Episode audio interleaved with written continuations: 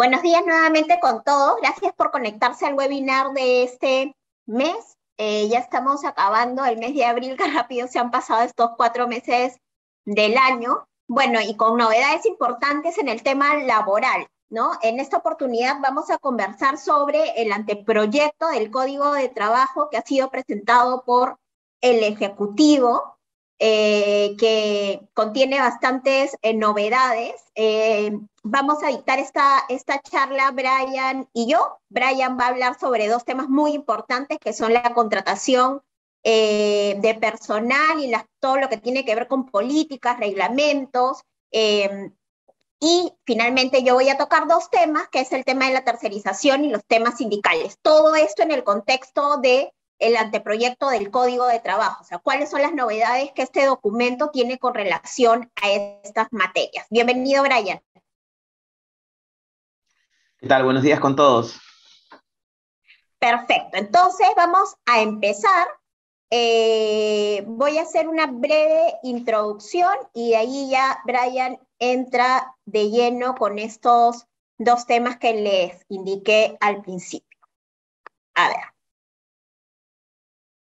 Empezamos entonces.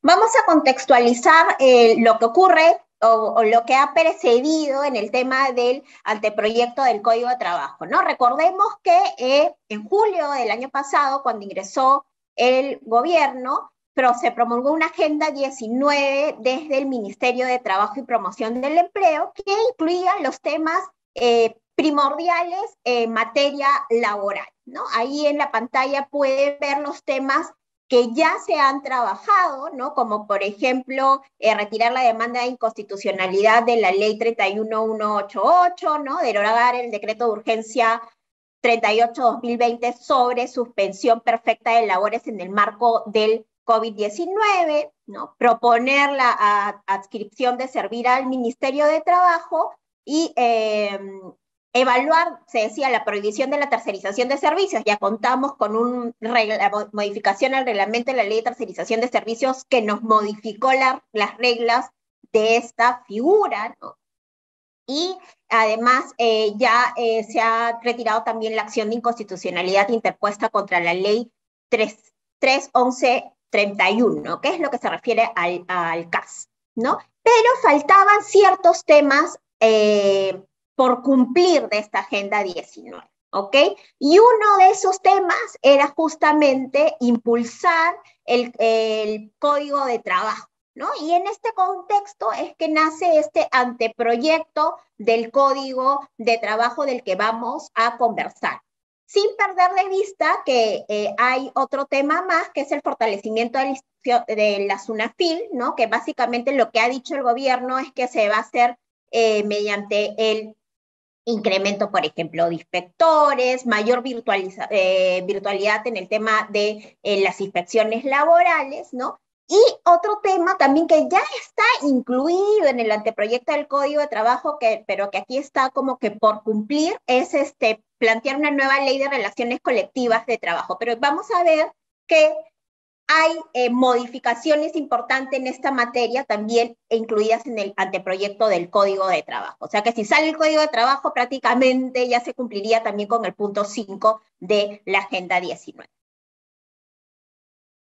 ¿Qué tenemos como antecedentes de este anteproyecto? Recordemos que en los años 2002 y en el 2014 se han trabajado dos proyectos de la Ley General de Trabajo que no vieron la luz porque no hubo consenso en la totalidad de los temas. ¿Ok?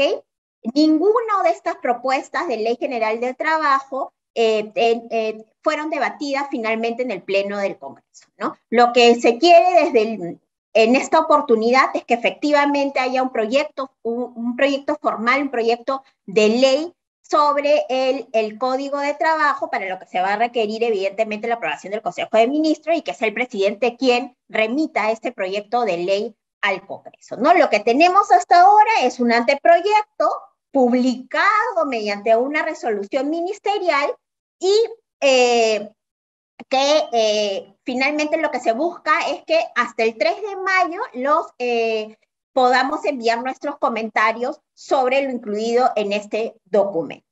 Posteriormente se ha dicho que se va a abrir una mesa de discusión tripartita, ¿no? Lo que incluye el Estado, eh, los gremios empresariales, sindicatos, para llegar a un consenso sobre las modificaciones.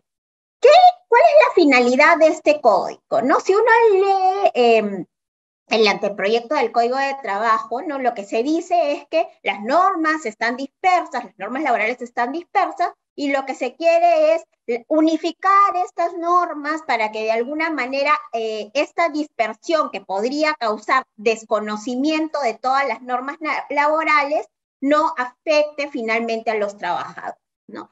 Pero más allá de esta dispersión y de esta voluntad de unificar las normas que es eh, correcta, en este anteproyecto vamos a ver en esta presentación que se incluyen cambios muy importantes en materia laboral, ¿no?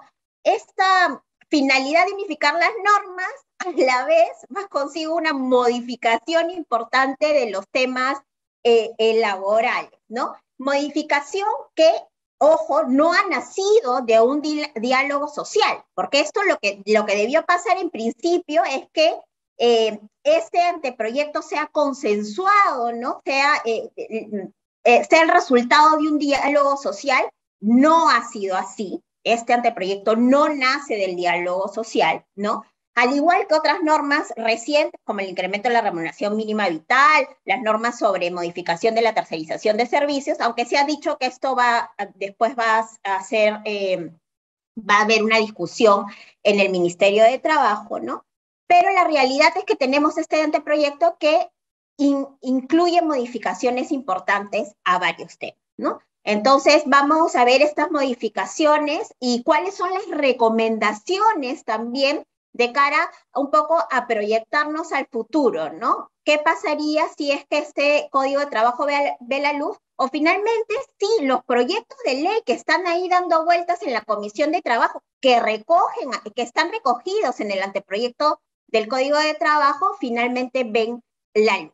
Entonces, los dejo con Brian, que va a tocar dos temas importantes, que es la contratación eh, de personal y eh, todo lo que tiene que ver con reglamentos, políticas eh, que hay que tener en consideración al momento de las relaciones laborales.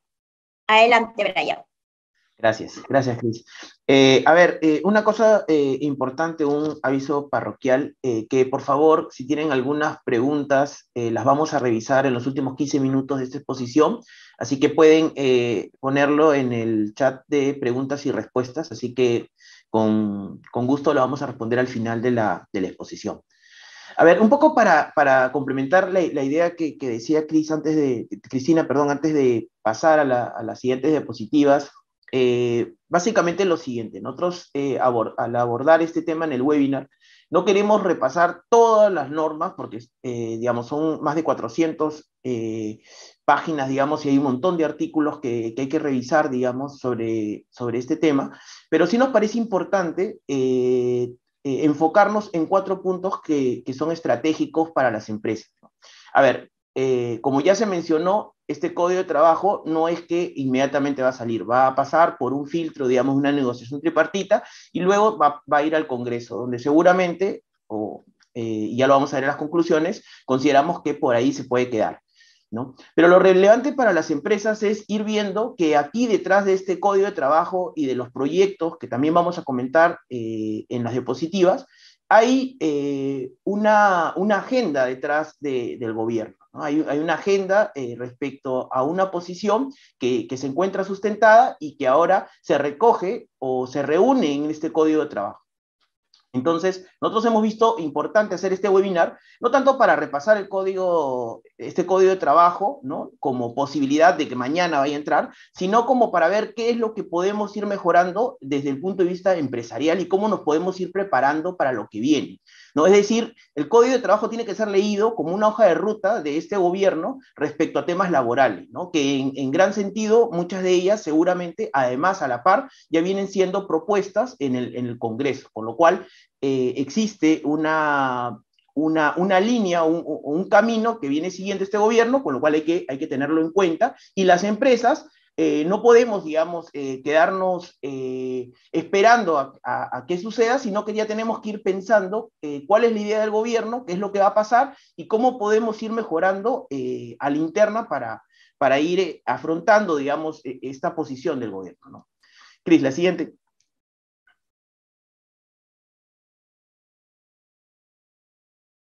Bueno, eh, hemos, eh, uno de estos temas que, voy a, que voy a exponer es el tema de la contratación laboral. Hemos agrupado varios temas, varios artículos eh, dispersos en este Código de Trabajo en, un tema global que es la contratación y creo que nos parece importante. ¿qué, qué, tema importante antes de, ir al tema de la, de la calificación del personal, eh, bueno, tomar en cuenta que eh, actualmente eh, la contratación a, plazo temporal es de aproximadamente el 65% y los contratos indefinidos representan el 35%. Es decir, si uno hace la evolución histórica de la contratación temporal en el Perú, ve que a inicios de los 90 la contratación temporal representaba el 35% y ahora en el 2022 aproximadamente eh, viene en un ritmo ascendente al 65%. Es decir, las empresas mayoritariamente han venido utilizando la contratación temporal. ¿Por qué se ha venido utilizando la contratación temporal? Bueno, hay varias razones, pero la más importante seguramente es por el tema de la rigurosidad que existe eh, y el riesgo eh, que podría existir, digamos, que los trabajadores pretendan una reposición en en su, en su empleo, ¿no? O sea, es decir, una, una estabilidad. Entonces, muchos empleadores han utilizado la contratación temporal. Y esta contratación temporal, eh, si bien es cierto, eh, hay causas en la norma, muchas de las empresas o algunas han abusado de esta contratación temporal simplemente para tener cierta flexibilidad en poder eh, contratar a personal. Y eso ha generado que, obviamente, a la par exista una serie de fiscalizaciones y una serie de demandas judiciales que, que se ven eh, que tratan de limitar este abuso, digamos, en cierto sentido, de algunas empresas que han utilizado o utilizan indebidamente la contratación temporal. ¿no? Entonces, por lo tanto, esta es una respuesta, eh, de esta parte del código de, Código de Trabajo es una respuesta a esta eh, situación que viene sucediendo. ¿no? Ahora, ¿qué es lo que se ha cambiado o que se pretende cambiar? Primero, eh, recordemos que en relación a la calificación del personal, actualmente hay dos tipos de trabajadores, hay, más de otros, pero principalmente existe el personal eh, de dirección de confianza y la norma también habla de personal ordinario. El personal de dirección y de confianza, el de dirección es aquel que ejerce la representación del empleador, ¿no? Y el de confianza es aquel que, en resumen, eh, maneja información sensible, reservada de la empresa. ¿Qué efectos tiene eso actualmente? El efecto es básicamente de eh, temas sindicales respecto a la limitación de la afiliación, temas de, por ejemplo, retiro de confianza y no la posibilidad o, que no puedan ser repuestos, ¿sí? la indemnización quizás, y eh, el tema del periodo de prueba. Ahora, lo que, lo que plantea el código de trabajo es que, eh, primero, que reconoce al personal de dirección y le carga una obligación que es que cuando se califica el puesto como de dirección, ¿no? Dices el puesto de dirección, por ejemplo, el gerente general o la plana eh, superior de dirección de gerentes de la empresa, tiene que informarse a la autoridad de trabajo, ¿no? Esa es una primera eh, obligación que, se está planteando. Eh, luego, que, el, que ya, es, ya está esto establecido en, en, la ley de fomento del empleo, que obviamente el hecho de no calificar a un trabajador como dirección no enerva que eh, en un juicio, si es que no lo he hecho, digamos, no calificado formalmente, lo pueda yo acreditar, ¿no? O sea, es un tema probatorio. Que eso ya estaba, además, y ya se venía aplicando de esa manera. Pero lo más importante quizás es que se ha eliminado la calificación de cargo de confianza. Y esa calificación, como ya vamos a ver un poco más adelante, eh, tiene efectos en el periodo de prueba, ¿no? Recordemos que en el periodo de prueba ya lo vamos a ver en detalle, pero eh, cuando tú eres un trabajador de confianza, puedes pactar un periodo de prueba hasta seis meses. ¿Qué es el periodo de prueba? El periodo de prueba es eh, una forma de extinción del vínculo eh, donde, donde el empleador puede resolver unilateralmente el contrato si es que considera que este trabajador no ha cumplido con los estándares que la empresa requería de, esta, de, este trabajador. Y es eh, seguramente la forma más simple de extinguir el vínculo eh, que se otorga al empleador por, porque obviamente está en un periodo de eh, adaptación y, de evaluación de la prestación del trabajador. ¿no? Entonces, se elimina el cargo de confianza, con lo cual, ya vamos a ver más adelante, obviamente el periodo de prueba se reduce a, dos tipos de periodo de prueba, ¿no? El de tres meses, que es el ordinario, y el de el periodo de dirección, que es de 12. Ahora, eh, ¿qué podemos ir avanzando, digamos, respecto a nuestro personal de dirección y confianza?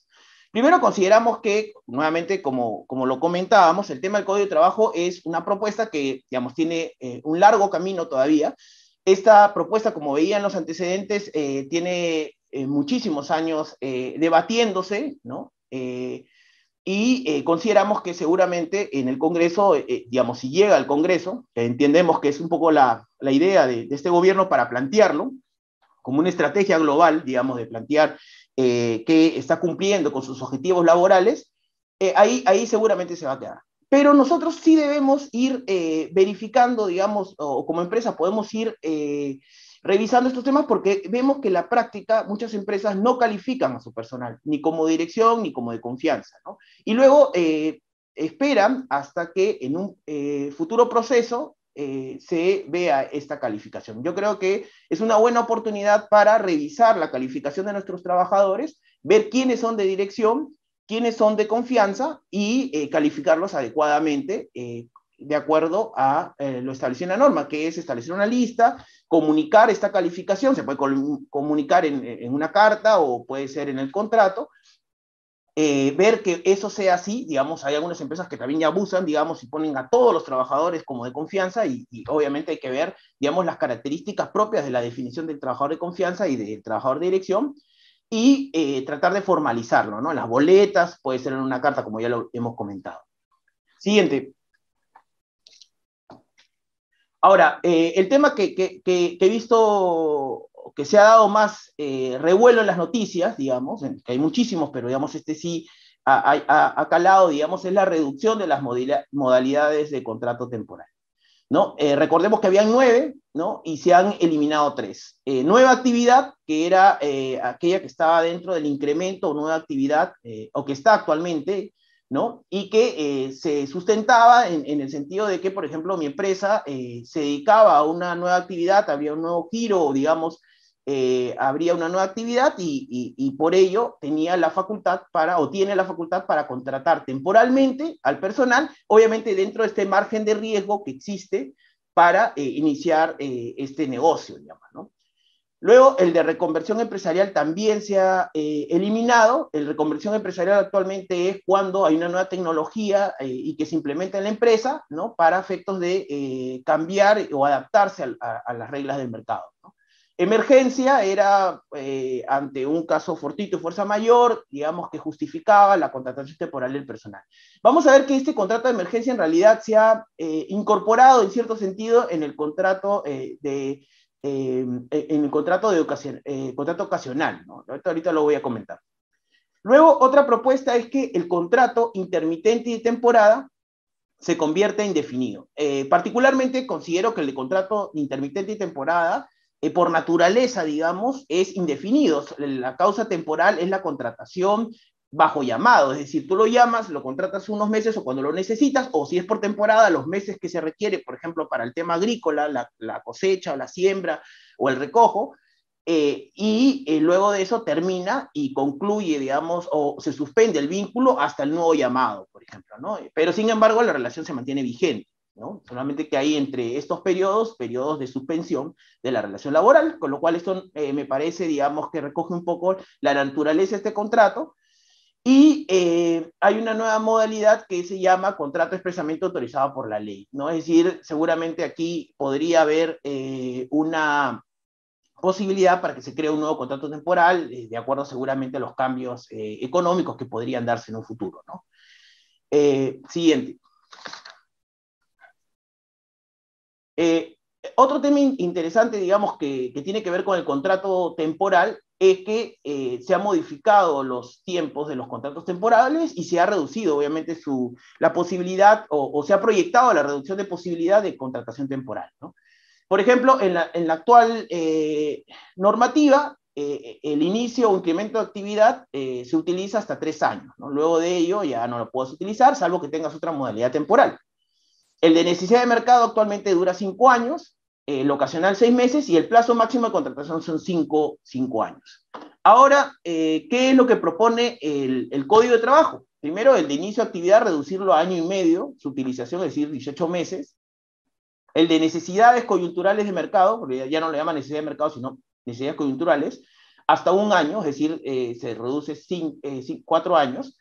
Aquí es importante tomar en cuenta que eh, el contrato de necesidad de mercado en los últimos años era uno, bueno, hasta, hace unos años era uno de los contratos más utilizados, pero también era uno de los contratos también más observados, porque ojo que el contrato de necesidades o de necesidad de mercado se basa, se sustenta en una necesidad externa, ¿no? Es decir, eh, por ejemplo, no sé, eh, eh, es, es, un poco difícil encontrar causas, pero por ejemplo, no sé, la creación de una nueva vacuna, una nueva enfermedad, un nuevo producto que sale al mercado, es decir, o un requerimiento externo, por ejemplo, un proceso productivo que, se da, por ejemplo, en China, o, un nuevo requerimiento que no tiene que ver con la planificación o la facultad de, de decisión de la empresa, sino que es un evento del mercado externo. ¿no? Estas situaciones, de hecho, no, no, no, no, se dan todos los días y son excepcionales, ¿no? Por el propio hecho mismo del contrato temporal que es excepcional. Entonces, eh, era una de las modalidades más utilizadas y, y, en ese momento también, hace unos años, se ha vuelto una de las, de las causas más observadas y, por lo tanto, de, de los contratos temporales donde se aplica más multa, ¿no? ¿Y por qué se utilizaba muchísimo? Por, por esto justamente, ¿no? Porque se, se, el plazo de duración es de cinco años. Ahora, en el proyecto, lo que se plantea es reducir eso, también seguramente para reducir su utilización. En el contrato ocasional, que es el contrato que se utiliza para actividades no vinculadas a la actividad habitual, ¿no? son seis meses, sigue siendo lo mismo, pero aquí, como les comentaba, se introduce el tema de que puede ser eh, utilizado un contrato ocasional para el caso fortito y fuerza mayor eh, y durará lo que dure el caso fortito y fuerza mayor. Una vez que termine ese caso fortito y fuerza mayor, eh, se elimina eh, eh, el plazo temporal de este contrato. El plazo máximo de contratación actualmente es de cinco años, se reduce en la propuesta del código a dos. ¿no? Ojo que este plazo máximo solamente es a todas las modalidades menos al de obra, servicio específico, que nuevamente dura de acuerdo a, lo que dura la obra o el servicio, y al de suplencia, ¿no? No, no se aplica en ese plazo máximo, ¿no? Ahora, es importante tomar en cuenta eh, ¿qué, ¿qué, podemos hacer eh, viendo un poco el panorama del Código de Trabajo, que es, como nuevamente repito, una propuesta?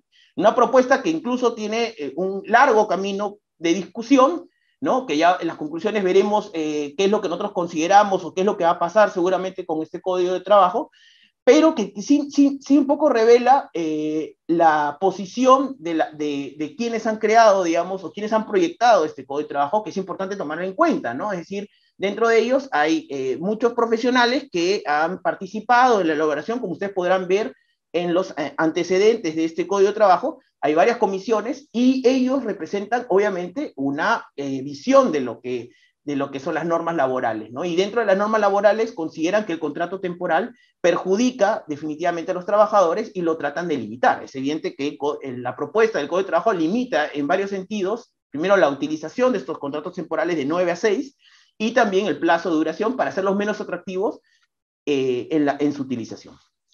Ahora, ¿qué, ¿cómo puede eh, eh, interpretar esto el empleador o, o, cómo lo puede utilizar? A ver, hace unos años venimos trabajando con muchos empleadores, con muchos, con muchos clientes, y vamos viendo que los contratos temporales, si están desnaturalizados o mal utilizados, lo que nos generan son multas, ¿no?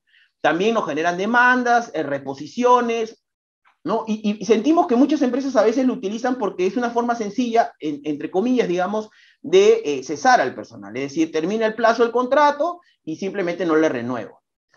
Entonces, eh, y de esta forma, eh, digamos, lo que ha pasado es que ha, sucedido que se ha utilizado muchísimo este contrato temporal y en muchos sentidos, muchas empresas tenían bien un contrato temporal, pero al extenderlo de tal manera, eh, lo desnaturalizaba. Entonces yo creo que lo que primero que tenemos que revisar como empresa es cómo estamos en nuestros contratos temporales. Es decir, eh, mi contrato temporal tiene una causa objetiva válida actualmente, o sea, en la, norma existe una causa temporal. Mis contratos eh, reúnen dentro del contrato el sustento, por qué estoy contratando temporalmente, son válidos o no. Eso es lo primero que tenemos que revisar. Y para sustentar estos contratos temporales, a veces sentimos también que a veces muchas empresas tienen la causa temporal, pero no, no, no, completan, digamos, esta causa temporal dentro del contrato, no lo sustentan o no están preparados respecto al sustento. Entonces los inspeccionan o lo, los multan o, inician un proceso judicial y a veces lo que sucede es que eh, tienen problemas para sustentarlo. Entonces yo creo que ahí, por ejemplo, eh, además de ver que la causa esté en el contrato, ir preparando informes, ¿no? Y demás. Ahora, otro tema importante que se ha visto con los clientes es que no le tengamos miedo a utilizar los contratos indefinidos. Siento que muchas empresas eh, no utilizan contratos indefinidos porque consideran que es difícil eh, cesarlos. ¿no? Ya en la práctica, eh, en el estudio, vemos algunos procesos judiciales de despidos disciplinarios y eh, por experiencia, y, siempre que se haga obviamente el, procedimiento de acuerdo a ley y, se sustente correctamente, el Poder Judicial generalmente nos da la razón. ¿no? Incluso hemos hecho una medición hace unos años internamente de algunos clientes y aproximadamente el 93% de los procesos bien realizados de despido, eh, el Poder Judicial los ratifica, es decir, declara infundada la demanda. Ahora, para hacer eso, obviamente tenemos que tener bien las políticas, ya lo vamos a comentar más adelante, y también tenemos que utilizar otras modalidades de cese, por ejemplo, el despido por capacidad. El despido por capacidad es decir, si un trabajador no está rindiendo como se debe y el rendimiento no está dentro de lo razonable, ¿no? Y no cumple con las políticas, el, empleador puede iniciar un despido por capacidad, imputándole la, eh, la, falta de rendimiento y si no mejora, se le despide, ¿no? Hay, incluso hay algunas empresas que lo han implementado hace unos años y, ha sido un mecanismo muy eficiente del cese de personal. ¿no? Lo que sucede es que, claro, en el despido por capacidad hay que trabajar, es decir, hay que tener una política, hay que, debemos informar a los trabajadores, tiene que estar claro cuáles son las metas eh, y hay que informarlo constantemente, pero eh, yo creo que eso es una buena alternativa, sobre todo si tenemos áreas que se rigen con eh, ciertas métricas, digamos, ¿no? Eh, hay que calificar, eh, otro tema importante que vemos, o un error muy frecuente, es que realmente eh, los despidos se hacen mal porque los mandos medios no sancionan a los trabajadores oportunamente, ¿no? No, no informan de, de, los incumplimientos y se afecta, digamos, el principio de inmediatez, es decir, del conocimiento de la falta, pasan muchos meses o cuando, por ejemplo, se descubre algo, todos los, los jefes se acuerdan, uy, no, este señor hizo esto, hizo lo otro, ¿no? ¿Hace cuánto? Hace un año. Entonces, Creo que ese es un, problema. Sigamos, Cris. Eh, otro tema eh, relevante que ya he ido un poco comentando es el tema del periodo de prueba. ¿no? El periodo de prueba, eh, actualmente, como, les comentaba, es de tres meses para todos los trabajadores. Para los puestos altamente calificados y de confianza son de seis y el personal de dirección es hasta un año. La propuesta del Código de Trabajo lo reduce, eh, mantiene el tema eh, del, puesto ordinario de tres meses, pero como ya eliminó el, cargo de confianza, el único eh, periodo de prueba que existe es del de dirección hasta un año, por acuerdo de partes. Y para los contratos a plazo fijo, lo que dice es que tiene que ser igual a un cuarto del plazo estimulado. Por ejemplo, si son ocho meses el, plazo, dos meses sería este, este periodo de prueba. Si son seis, sería un mes y medio. Es decir, va a depender del plazo que yo establezca en mi contrato. Y se agrega en, la propuesta del Código de Trabajo, se dice que eh, no se puede afectar los derechos fundamentales del trabajador. Eh, como, ya vemos, este obviamente es una, una, propuesta para reducir el periodo de prueba, que es uno de los mecanismos que se utiliza, eh, digamos, más eficientes para poder extinguir el vínculo. Siguiente, Cris.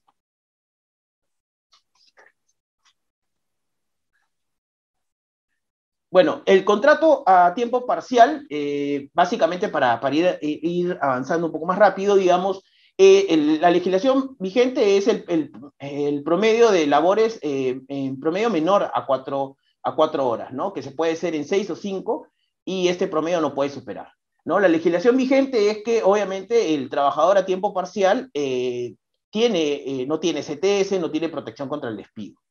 ¿Cuál es la, propuesta del Código de Trabajo? Lo que te dice es que la jornada a tiempo parcial ya no representa un, promedio de horas, sino es simplemente inferior a la jornada ordinaria del centro de trabajo, ¿no? Y que en un día no puedes hacer más de ocho horas. Y lo que dice básicamente es que tiene todos los derechos de los trabajadores de la, de la contratación eh, a, plazo general. Lo que pasa, la única diferencia es que va a ser proporcional. Es decir, la jornada a tiempo parcial que era utilizada en el Perú para eh, digamos, que podía representar, digamos, menores costos por, y además, sobre todo, ser más flexible, porque ojo que los trabajadores a tiempo parcial, que están correctamente celebrados, no tenían protección contra el despido arbitrario, con lo cual podía yo cesarlos en cualquier momento, digamos, ¿no? Ahora digamos, esa, esa, esa flexibilidad que existía en el contrato a tiempo parcial, en el proyecto del Código de Trabajo, se elimina y se eh, equipara a lo de un trabajador regular.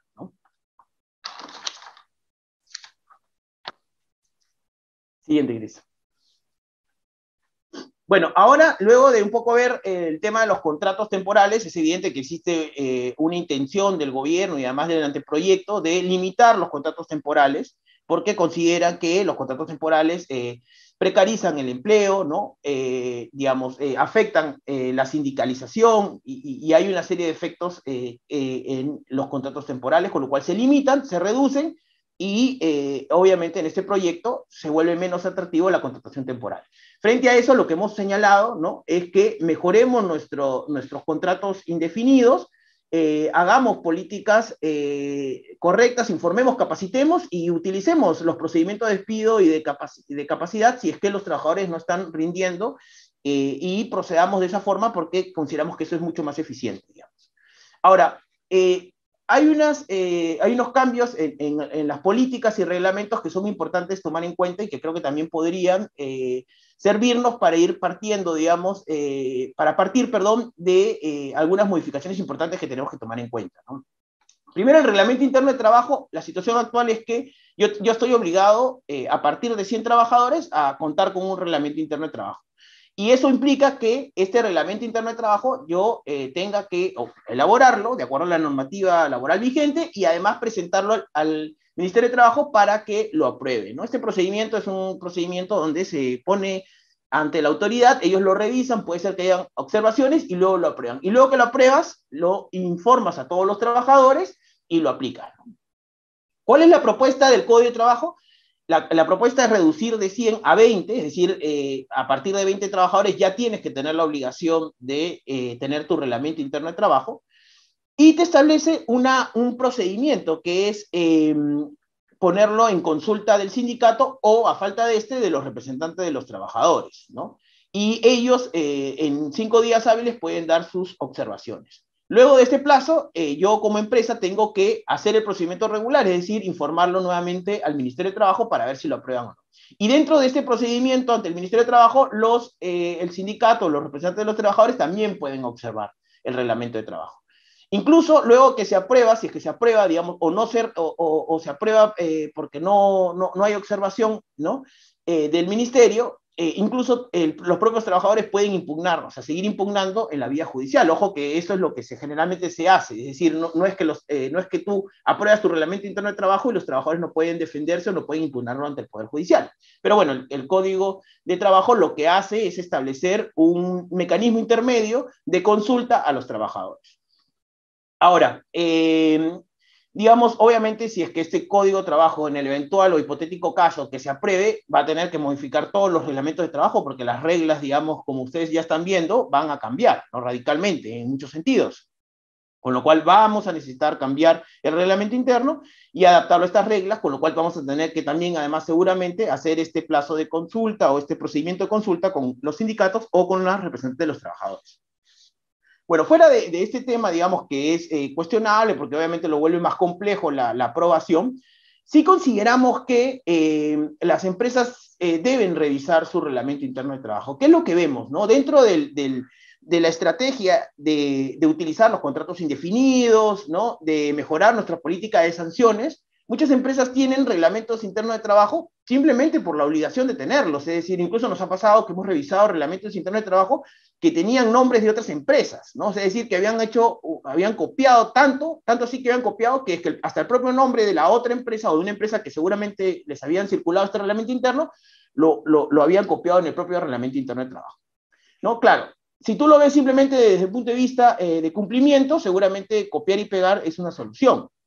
Ahora, el reglamento interno es súper importante, ¿no? Aquellos que realizamos los procedimientos eh, de sancionadores, ¿no? Donde imputamos una falta, el reglamento interno de trabajo es fundamental, sobre todo en la vía judicial, porque el juez, cuando estás en el proceso, donde en el reglamento interno se establece sanciones, eh, el juez generalmente consulta si ha tomado conocimiento el trabajador del reglamento interno de trabajo. Y uno de los principales argumentos es señalar que justamente él sabía cuáles eran las sanciones. Ahí los trabajadores dicen, no, pero era muy grande, que nunca lo leí. Que... Bueno, y eso es, eso es otro tema. Pero sí es realmente muy importante que el trabajador tome conocimiento. Y lo otro también que es importante es que el reglamento interno tenga una base de realidad, es decir, se establezcan y se precisen todos los incumplimientos que tienen las empresas y que eh, obviamente eso haga que yo pueda eh, en algún momento imputar una falta. ¿no? Lo que están haciendo ahora últimamente las empresas es mejorar su reglamento interno, pasarlo, este reglamento interno, a las áreas operativas y consultar cuáles son principalmente las, sanciones más recurrentes, y esas son las que se establecen, ¿no? Por ejemplo, algunas empresas que tienen problemas con sus trabajadores que asisten en estado de ebriedad, obviamente la, la, política y la prohibición de cero, tolerancia cero alcohol está presente, ¿no? Hay algunas que se roban los materiales, evidentemente eso se incorpora, ¿no? Eh, luego, eh, hay que capacitar, como ya les hemos señalado, a los mandos medios, ¿no? Siento que no se conoce el reglamento interno de trabajo, y a veces no se aplican las sanciones o no se comunican también. Entonces tenemos que capacitar. Y si un trabajador, un mando medio, viene después de un año a decirme que un trabajador ha sido, ha estado incumpliendo reiteradamente las sanciones, y yo le digo, bueno, ya, pásame sus sanciones, amonestaciones, sus suspensiones, y me dice que no, no lo hice, entonces también hay que sancionar al, rango medio, ¿no? Porque eso obviamente perjudica si es que en un eventual procedimiento de despido eh, acredita una falta, sería importante ver las faltas reiteradas. Es súper potente ese aspecto. Eh, entonces, eh, Cristina, pasa a la siguiente. Entonces, tenemos que mejorar nuestro, nuestra política de nuestro reglamento interno y todas las políticas que tengamos en la empresa. Ahora, plazos para sancionar, ¿no? ¿Hay plazos para, para las sanciones disciplinarias actualmente? No, no existen, ¿no? Sobre todo en suspensión, en suspensión perfecta, ¿no? Es, licencia sin goce, una suspensión del trabajador, sin goce de haber. Ahora lo que la propuesta del Código de Trabajo es que no puede exceder de seis días hábiles. Pero te dice una cosa interesante, ¿no? ¿Qué pasa si hay una falta grave, ¿no? O sea, un cumplimiento de obligaciones, un faltamiento de palabra, ¿no? El empleador puede optar por el despido o si puede optar por el despido, puede incluso hasta eh, otorgar una licencia sin goce de haber hasta por un plazo de, de tres meses, ¿no? Aquí es importante tomar en cuenta porque eh, recuerdo muchísimas preguntas hasta cuál es el plazo para la suspensión. Actualmente, como les digo, no existe, ¿no? Pero ya este código de trabajo plantea un día de seis. Pero lo que llama la atención es que dice que la suspensión puede ser hasta tres meses, ¿no? Eh, recuerdo muchas empresas que, eh, digamos, preguntaban si es que podían suspender a un trabajador hasta, hasta un mes. ¿No? Este código de trabajo nos da algunas luces que eh, incluso en casos muy, muy graves, que ameritarían un despido, puedo incluso hasta proceder hasta tres meses. Yo creo que particularmente eh, tres meses, eh, bueno, puede ser tomado como guía, pero creo que lo, lo, que nosotros consideramos razonable, profesional, salvo que, bueno, sea realmente muy, muy, muy grave, es entre hasta 15 días, ¿no? Y excepcionalmente hemos visto un caso de 30, porque la empresa perdonó el despido y le dio una nueva oportunidad. Eso es importante tomar en cuenta para la estrategia, por ejemplo, de aplicación de sanciones, ¿no? Por ejemplo, eh, hemos visto algunas empresas que han iniciado un procedimiento de despido, el trabajador ha, presentado sus descargos, ha pedido las disculpas y se le, ha, eh, se le cambió o se dejó sin efecto el procedimiento de despido y se le cambió una suspensión sin goce, ¿no? Ejemplar. ¿No? Eso es súper importante porque no necesariamente que el hecho que inicies un procedimiento de despido termine necesariamente en un despido, puede terminar en una sanción disciplinaria menor y además ejemplar, ¿no? Y en esos casos, por ejemplo, me recuerdo a un gerente que me, que me, comentó que ese caso, que le habían puesto una suspensión sin goce, este trabajador ahora resultaba ser el trabajador más ejemplar. Pero bueno, eh, es interesante a, a, a revisar. Otro tema interesante es el tema de las auditorías. ¿Ya? Eh, lo que te dicen es que eh, respecto al principio de inmediatez, es decir, desde el momento de conocimiento de la falta, hasta cuánto tiempo tienes para sancionar, dicen que en caso de una amonestación o una suspensión, te dice el, proyecto del código, el código de trabajo, que tienes 30 días. Incluso para, para iniciar el procedimiento de despido, tienes hasta 60 días hábiles, es decir, del conocimiento de la falta o del terminar la investigación. Y incluso te lo extiende a 12, a 12 meses cuando, por ejemplo, eh, tienes una auditoría. Y esto está, mm, eh, digamos, eh, relacionado a una casación o que podemos utilizar una casación laboral la 14799-2019, que habla sobre que el plazo de extensión eh, de la investigación eh, se sustenta en un informe de auditoría. Entonces, eh, es importante tomar en cuenta, ¿no? En base a esta propuesta del Código de Trabajo, digamos, que si tenemos una investigación, si tenemos un, una falta grave o, o una falta compleja, utilicemos los informes de auditoría o los informes internos para sustentar por qué nos estamos demorando tanto en una investigación. ¿no? Incluso eh, en, esta casación se sustenta que la demora fue mayor porque había un informe de auditoría. Así que eh, nosotros siempre recomendamos que cuando hay una investigación compleja, y para tratar de tener más tiempo para poder investigar, eh, utilicemos la auditoría, lo cual nos da eh, mayor tiempo y nos evita los cuestionamientos por el principio de inmediatez. Eh, siguiente. Bueno, eh, otra modificación importante o relevante, digamos que además dentro de la, de la planificación que tenemos que hacer como empresa, es el tema del comité de intervención. Actualmente el comité de intervención es solamente para temas de hostigamiento sexual, ¿no? Entonces, ahora en la propuesta se habla no solamente de hostigamiento sexual, sino también el acoso laboral. Incluso, eh, eh, bueno, ahí el, proyecto dice que hay que incorporar a un miembro de cada sindicato como observador. Ahora, eh, es importante porque hemos visto algunas consultas de algunas empresas que tienen este comité de intervención de hostigamiento sexual actualmente, pero tienen pocas denuncias de hostigamiento, ¿no? Que bueno, Ahora, eh, algunos de estos comités se pueden utilizar, digamos, para también revisar este tema de eh, acoso laboral, ¿no? O algunas denuncias que podrían darse, ¿no? Entonces, algunas empresas están utilizando este comité que ya está conformado, que se utiliza, que se capacita para ver otros temas que no son necesariamente relacionados al hostigamiento sexual, ¿no? Me parece interesante. Ahí lo que, ahí lo que proponemos o, las recomendaciones es que, hagamos eh, igual dos políticas distintas, no, no los mezclemos, para que, eh, digamos, cada uno, eh, en cuanto resuelva temas de hostigamiento sexual o resuelva temas de acoso laboral, puedan tener su propio procedimiento y, sus propias reglas. ¿no? Es importante establecer las reglas previas porque eh, podría haber algunos conflictos con estos comités. ¿no? hay que, creo que es importante evaluar y fortalecer el comité ¿no? del tema del acoso sexual y también el tema de eh, las capacitaciones, ¿no? No hay que olvidar las capacitaciones que tenemos que hacer en el comité y tratar de utilizar estos comités para ver otros temas que podrían ser relevantes y establecer los canales de denuncia, ¿no? Siguiente. Eh, hay un tema interesante ya para ir terminando, digamos, del ascenso laboral. Eh, actualmente no hay ninguna política para el ascenso, ¿no? Es decir, esto se hace en función a la estrategia o las particularidades de, la empresa, ¿no? Ahora el proyecto del Código de Trabajo lo que te dice es que para ver los ascensos tiene que haber formación profesional, desempeño, la antigüedad, ¿no? Es decir, eh, ahora eh, se tiene que, eh, bueno, con este proyecto, digamos que, que, como ya he comentado, va a ser difícil que se apruebe, te establece ciertos factores objetivos, ¿no? Obviamente factores objetivos para poder eh, revisarlos posteriormente o poder observarlos, ¿no? Eh, y eh, hay una excepción a los puestos de alta dirección.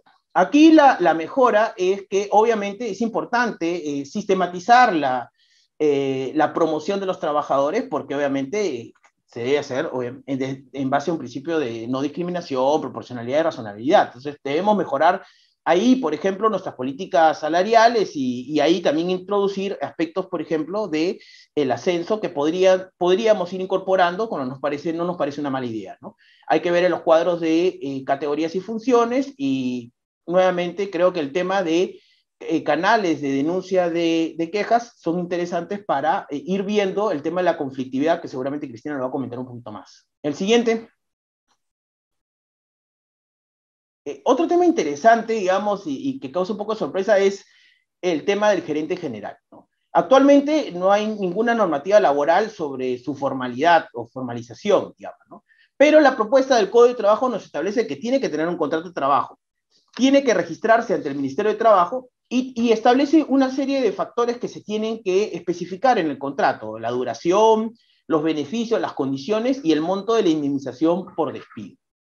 Eh, la pregunta es, ¿por qué, ¿por qué quieren regular el tema del contrato del gerente general? ¿no? Eso es, habría que darnos un par de vueltas ahí, digamos. primero lo, lo, que podría complicar un poco es que muchas empresas utilizan contratos de gerenciamiento, donde los gerentes son las empresas jurídicas. Esto podría afectar, digamos, ese tipo de, contratación.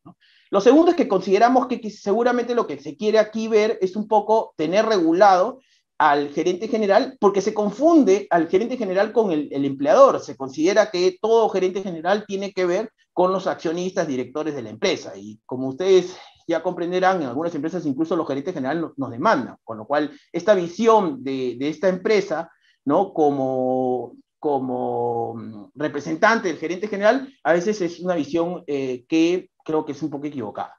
¿No? Segundo, que seguramente también quieren ver eh, las condiciones para ver seguramente eh, un poco el, el, tema de las condiciones laborales y los pagos, que también puede ser una razón con la cual se quiere regular la contratación del gerente general. Pero bueno, es un tema a tomar en cuenta.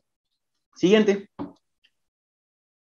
Y ya para finalizar, digamos, y dejarle pase a Cris, el tema de la indemnización por despido. ¿no? Eh, aquí, en la legislación actual, acuérdense que es 1.5 sueldos por año de servicios hasta un tope de 12 sueldos.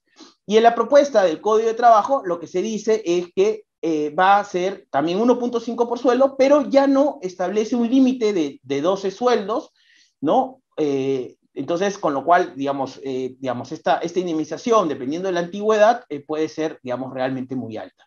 Un tema interesante ahí, por ejemplo, es que hubo un proyecto, se estuvo comentando a, través del Ejecutivo, que la que, se quería aumentar a tres sueldos la indemnización y sin límite, digamos, de el tope máximo, con lo cual la indemnización iba a ser eh, importante y, cuantiosa. ¿no?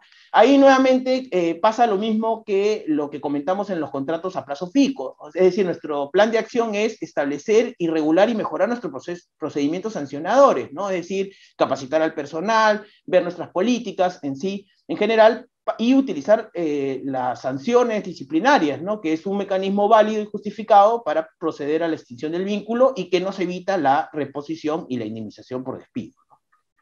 Muchas gracias, Cristina. Perfecto, gracias Brian. Como vemos de la exposición de Brian, este anteproyecto del Código de Trabajo definitivamente incorpora modificaciones que hacen mucho más rígida la legislación, o haría más rígida la legislación laboral en materia de contratación de personal y en general en el desenvolvimiento de las relaciones laborales, ¿no? Eh, en esa misma línea eh, van también eh, las, están las modificaciones introducidas en este anteproyecto con relación a la contratación indirecta de personal, a la tercerización, la intermediación, ¿no? Y también vinculado a los temas de eh, eh, negociación colectiva, ¿ya? Todas estas eh, modificaciones que voy a comentar con relación a estos temas, debo indicar que no eh, no han sido, eh, no han logrado con anterioridad un consenso, por ejemplo, cuando se discutió el, proyecto de la Ley General del Trabajo en el 2014. O sea, son modificaciones que se introducen a partir de este anteproyecto que no han sido eh, objeto de un acuerdo de, por parte de los gremios empresariales, los trabajadores y el Estado. Entonces, en cuanto al tema de la tercerización, básicamente lo que recoge el código, este anteproyecto del Código de Trabajo es lo ya señalado por el Decreto Supremo 001-2022, que fue publicado este año, ¿no? Que restringe la negociación y que no permite la, que, que restringe, perdón, la tercerización y que no permite tercerizar actividades principales que forman parte del núcleo del negocio de la empresa principal. ¿no? Va en la misma línea del de, este decreto eh, supremo, que como ya hemos discutido con anterioridad, es a todas luces contrario a la ley de tercerización y a lo que establece nuestra constitución también.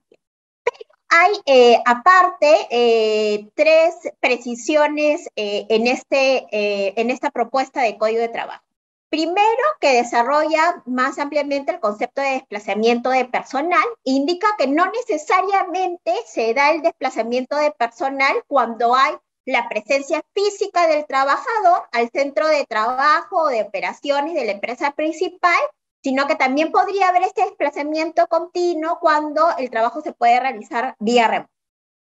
La segunda precisión que se hace en esta propuesta de código de trabajo es que los trabajadores de la empresa tercerizadora, eh, ¿no? que son desplazados de manera continua, deben de recibir las mismas remuneraciones o eh, condiciones de trabajo equivalentes a los trabajadores de la empresa principal en el supuesto en que con anterioridad a esta tercerización la empresa principal haya ejecutado directamente la actividad que es objeto de tercerización, ¿no? Entonces, eh, con relación a estas propuestas, yo sé que el tema de tercerización ya lo vienen trabajando muchas empresas, pero ojo, hay que mirar eh, eh, este tema, revisar internamente si es que estamos llevando correctamente el tema de la tercerización de servicios, ¿no? Sobre todo la que involucra el desplazamiento continuo de personal, si tenemos nuestros contratos con todas eh, las cláusulas eh, eh, pertinentes que nos van a proteger ante cualquier también cambio en, estos, en, esta materia, si en la realidad la tercerización se está llevando cumpliendo con todos los requisitos, sobre todo con el tema de autonomía, y evidentemente hay que ver el tema del núcleo del negocio que ya con el decreto supremo a partir de agosto de este año no se va a poder tercerizar actividades que forman parte de este núcleo de negocio de la empresa principal. En cuanto al grupo de empresa, eh, hay también eh, una, eh, se introduce, digamos, un, una definición de lo que es grupo de empresa, ¿no? Y se adecúa a la definición que se había recogido en el proyecto de la Ley General del Trabajo del 2014 y además se establece que existe eh, eh, eh, responsabilidad solidaria, ¿no? cuando, cuando existe esta, este, este grupo de empresas, ¿no? La, responsabilidad solidaria, en la propuesta del Código de Trabajo, es por el pago de los derechos laborales y las obligaciones de seguridad social. Esto un poco recoge lo que establece el Pleno Jurisdiccional del 2008. ¿no? En el caso de la tercerización de servicios respecto a la responsabilidad solidaria, también hay una precisión en el Código de Trabajo que me olvidé de comentar, que eh, incrementa eh, la, eh, la, vigencia de esta responsabilidad solidaria. ¿no? En el caso de la tercerización, actualmente es de un año esta responsabilidad solidaria y en, el, en, el, en la propuesta del Código de Trabajo se incrementa de 1 a 4 años. ¿Ok? Luego tenemos el tema de la intermediación laboral. Eh, actualmente sabemos que la intermediación laboral se puede ejecutar para actividades temporales, actividades complementarias y actividades especializadas, ¿no? En la propuesta del Código de Trabajo se restringe la utilización de esta figura solo para actividades temporales, es decir, para aquellas actividades que puedan ser cubiertas mediante contratos de trabajo de suplencia y los contratos de trabajo ocasionales de los que ya habló eh, Brian en su exposición. Entonces hay una restricción también a esta figura de la intermediación laboral, por lo que es recomendable también revisar cómo es que estamos llevando a cabo la intermediación laboral, al igual que como lo estamos haciendo en el caso de la tercerización de servicios. En cuanto a los temas sindicales, también hay modificaciones importantes, todas ellas vinculadas al fomento de la negociación colectiva, ¿no? Que es uno de los pilares, digamos, de, de, este gobierno en cuanto a los temas laborales, ¿no? Recordemos que al principio eh, señalé que uno de los temas de la Agenda 19 era modificar la ley de relaciones colectivas de trabajo y justamente lo que se quería hacer mediante esta modificación es fomentar la negociación colectiva. Y en esta línea es que se han introducido todas estas modificaciones en este proyecto de código de trabajo presentado eh, por el Ejecutivo, ¿no? En primer lugar, eh, se ha establecido en esta propuesta que se ha reducido el número mínimo de trabajadores para poder para que se pueda constituir un sindicato y para que pueda eh, subsistir este, esta organización sindical, ¿no? Actualmente se requiere, en el caso de los sindicatos de empresas, mínimo 20 trabajadores para constituir y para subsistir una organización sindical.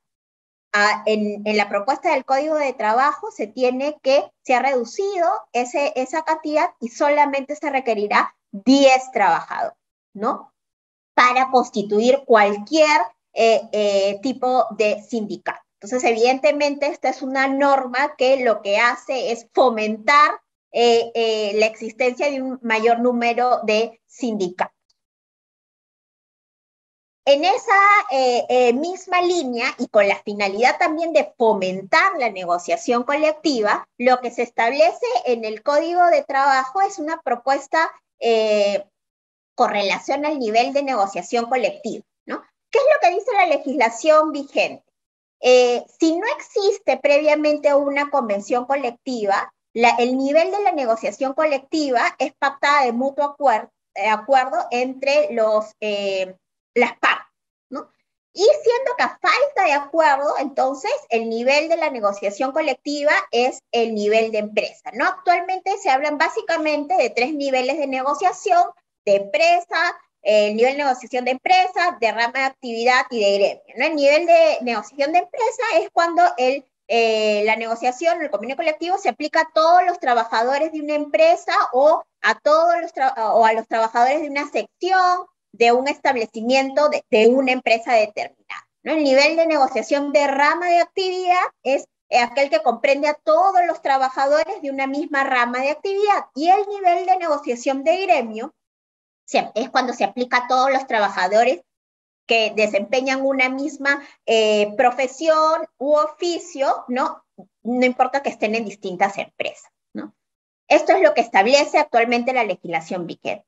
¿Cuál es la propuesta del Código de Trabajo? Es que ya no se va a determinar el nivel de negociación por mutuo acuerdo, sino que este nivel de negociación es determinado o, será el que corresponde al ámbito de representatividad de la organización sindical que hubiera planteado la negociación colectiva. Entonces es un cambio súper importante. Y eh, si es que únicamente si es que el empleador demuestra la existencia de causas objetivas para negarse a negociar en un, nivel, eh, en un ámbito supraempresarial, o sea, de rama de actividad o de gremio, eh, ya sea porque es la primera negociación o porque existe una, una convención colectiva en el ámbito de empresa, es el empleador quien tendría que demostrar eso. Si de lo contrario, el nivel de negociación es determinado por el ámbito de representatividad de la organización sindical que hubiera planteado la negociación colectiva. Ojo con eso porque esto claramente va en línea del fomento de la negociación colectiva. No se quiere allanar el camino para que haya más sindicatos y evidentemente haya un mayor eh, nivel de negociación eh, colectiva. En cuanto al arbitraje, ¿no? sabemos que eh, en la actualidad ¿no? Cuando las partes no llegan a un acuerdo en la primera negociación, ya sea en el nivel de la negociación o en el contenido de la negociación, o cuando se advierten actos de mala fe en la negociación, estos actos que tengan por objeto, de cualquiera de las partes, ¿no? Que tengan por objeto eh, dificultar la negociación, impedir la negociación, entorpecer la negociación colectiva, entonces cualquiera de las partes actualmente, empleador, la parte em, eh, del empleador o la parte de los trabajadores puede acudir a un arbitraje potestativo, ¿no? Y la otra parte de alguna manera es arrastrada a este arbitraje sin necesidad de estar de acuerdo, siempre y cuando se eh, comprueben que estamos en alguno de estos, de estos dos supuestos, ¿no? Que no se ha llegado a un acuerdo en la primera negociación colectiva o cuando se han advertido actos de mala fe. En la propuesta del Código de Trabajo hay una modificación importante ¿Por qué? Porque ya no se posibilita eh, que el, arbitraje sea solicitado por eh, la parte del empleador. Solamente los trabajadores son los que tendrían el derecho de eh, acudir al arbitraje en caso no se haya llegado a un acuerdo en negociación directa o en conciliación. Los empleadores ya no van a poder solicitar el arbitraje para poder resolver la negociación colectiva. Y además en esta propuesta se establece que en caso los trabajadores hayan optado por la huelga, para poder ir al arbitraje sí requerirán entonces el consentimiento del empleador para someter la negociación colectiva arbitraje y finalmente sea resuelta por este medio. En cuanto a los efectos de la huelga, también hay eh, importantes modificaciones. ¿no? En la legislación actual se suspenden todos los efectos de los contratos de las personas que se adhieran a la huelga y además eh, se establece de manera expresa en la legislación actual que no se afecta la acumulación de la actividad solo para efectos de la compensación por tiempo de servicios. En la propuesta del Código de Trabajo se establece que en caso la huelga sea adoptada por la mayoría absoluta de los trabajadores, ¿no? Del respectivo ámbito eh, comprendido en la huelga, se suspende entonces la relación de todos los trabajadores de este ámbito, ¿no? Ojo con eso. Y si la decisión no fue tomada por la mayoría absoluta de los trabajadores, entonces se suspende la relación laboral de los, de los trabajadores que son representados por la organización eh, sindical que huelga. ¿no? Entonces ahí hay un cambio importante respecto a los efectos de, de la huelga y además se establece, se establece en este proyecto que eh, la huelga no va a afectar la, la, acumulación de la antigüedad, no solamente para la compensación por tiempo de servicios, sino para el tema de vacaciones y los beneficios eh, relacionados con la seguridad eh, social. Entonces ahí hay temas, modificaciones importantes en caso de la huelga y lo que se quiere con estas modificaciones es que esta medida de presión que es la huelga, ¿no? Que se utiliza para finalmente llegar a un acuerdo sea, eh, sea como tal una medida de presión. Entonces, eh, ya para ir cerrando y ver algunas de las preguntas que nos han hecho eh, a lo largo de la presentación, no tenemos que, con este anteproyecto del Código de Trabajo, es claro, ya es clara cuál es la línea del gobierno con relación a los temas laborales, como lo dijo Brian. ¿no? O sea, ya tenemos una línea definida en cuanto a los temas laborales, que de repente no saldrá a través del Código de Trabajo, pero sí hay que tener en consideración que hay proyectos de ley que ya están en la Comisión de Trabajo que recogen mucho de estos temas, eh, de estas modificaciones laborales y que probablemente puedan ver la luz. Por ejemplo, hay un dictamen ya de, un proyecto de ley con relación a, al, despido ¿no? de los dirigentes sindicales protegidos con el fuero sindical, ¿no? que, se, eh, que también está recogido este tema en el anteproyecto del Código de Trabajo ¿no? y que requiere, eh, en el que se establece que se requiere de un proceso abreviado de... Eh, que el juez diga cuál es, eh, si efectivamente este dirigente sindical ha cometido una falta grave o no, para recién proceder a su despido. Entonces, ojo que ya tenemos la línea trazada en tema laboral. Definitivamente el gobierno tiene una posición rígida en este tema, en, los temas laborales, ¿no? Eh, y que es recogida en, en estas propuestas de modificaciones introducidas en el Código de Trabajo y que evidentemente el este, este proyecto de código de trabajo no solamente tiene como finalidad unificar las normas, sino que, como dije al principio, a la vez se han introducido modificaciones importantes en temas laborales que hemos conversado en esta presentación. Entonces, como recomendación, ojo, tengamos eh, en mente nuestros temas laborales, ¿no? Eh, eh, conozcamos cuál es la situación actual de la empresa, hagamos un diagnóstico en temas laborales y a partir de este diagnóstico establecer un plan de acción para mejorar este, nuestros temas laborales, ¿no? Mejorar, por ejemplo, la contratación temporal, ver los contratos de trabajo a plazo fijo si lo estamos utilizando bien o no,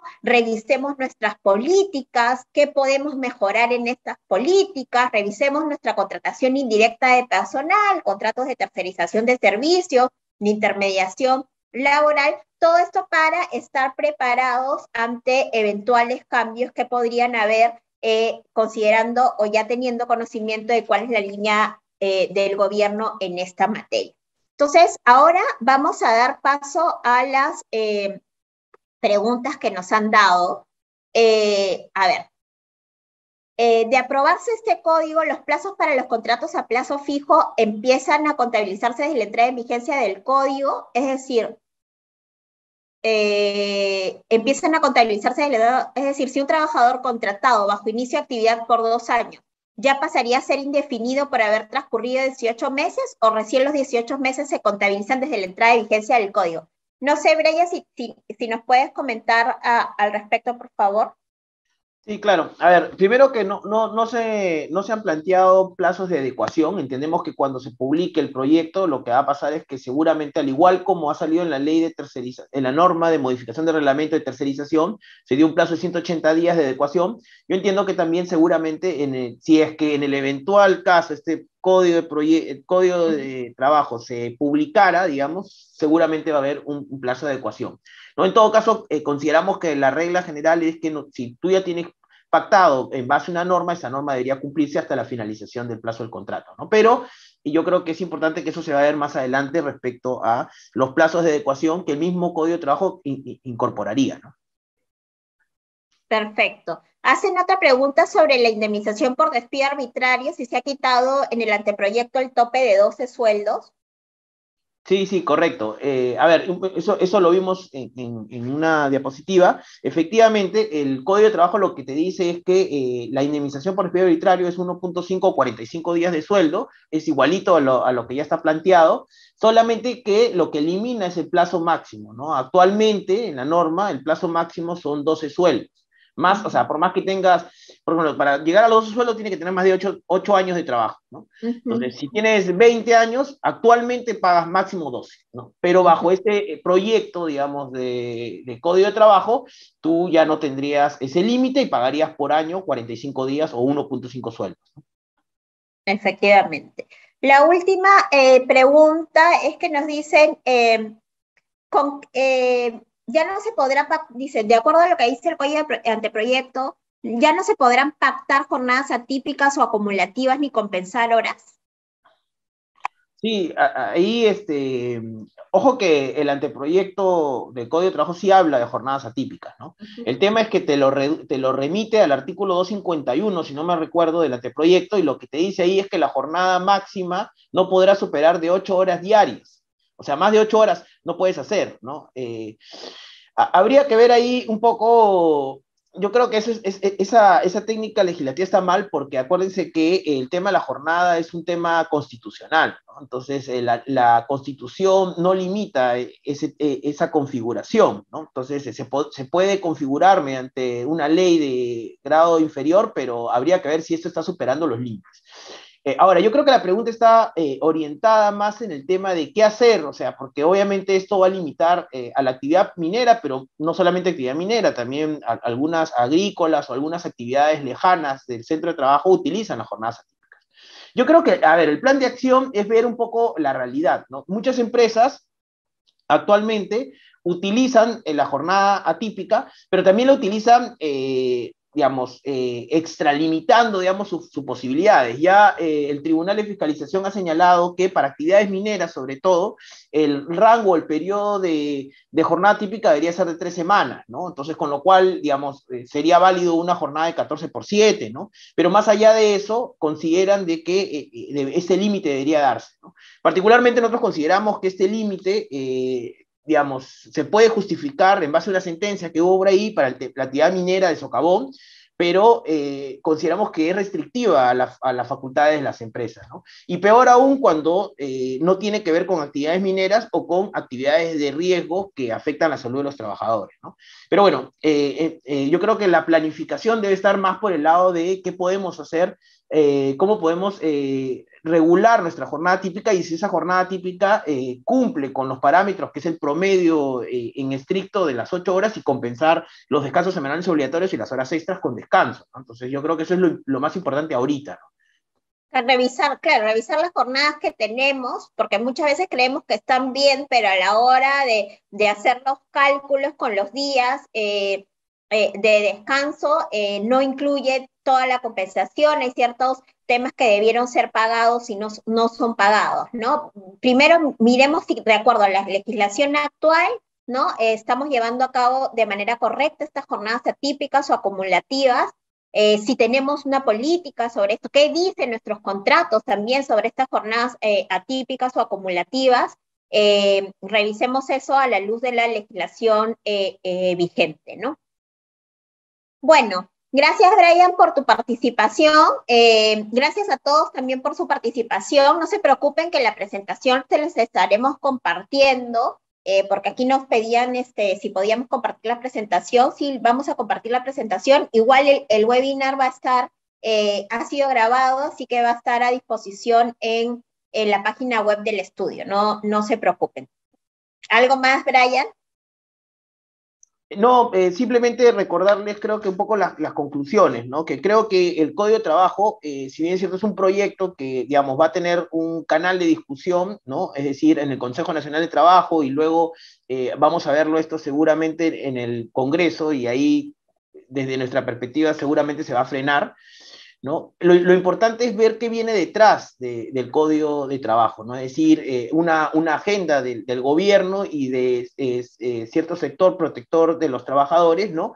Que, debemos irla anticipando y, sobre todo, creo que lo más importante es tratar de ir viendo qué es lo que estamos haciendo, eh, eh, digamos, que podríamos hacer mejor, ¿no? O sea, prepararnos eh, a resolver los conflictos internos que tenemos y sobre todo utilizar las herramientas que la ley permite y que nos evitarían, digamos, en un eventual o promulgación de este código de trabajo, exponernos a, a, más contingencias, ¿no? Entonces yo creo que hay formas, como lo hemos comentado en la exposición, que podemos ir eh, eh, planificando para efectos de reducir el impacto en, el eventual caso que este código de trabajo se, promulgue, ¿no? Y que creo que son importantes incluso el día de hoy eh, ya irlas viendo, ¿no? Sobre todo por la posición de gobierno, Perfecto.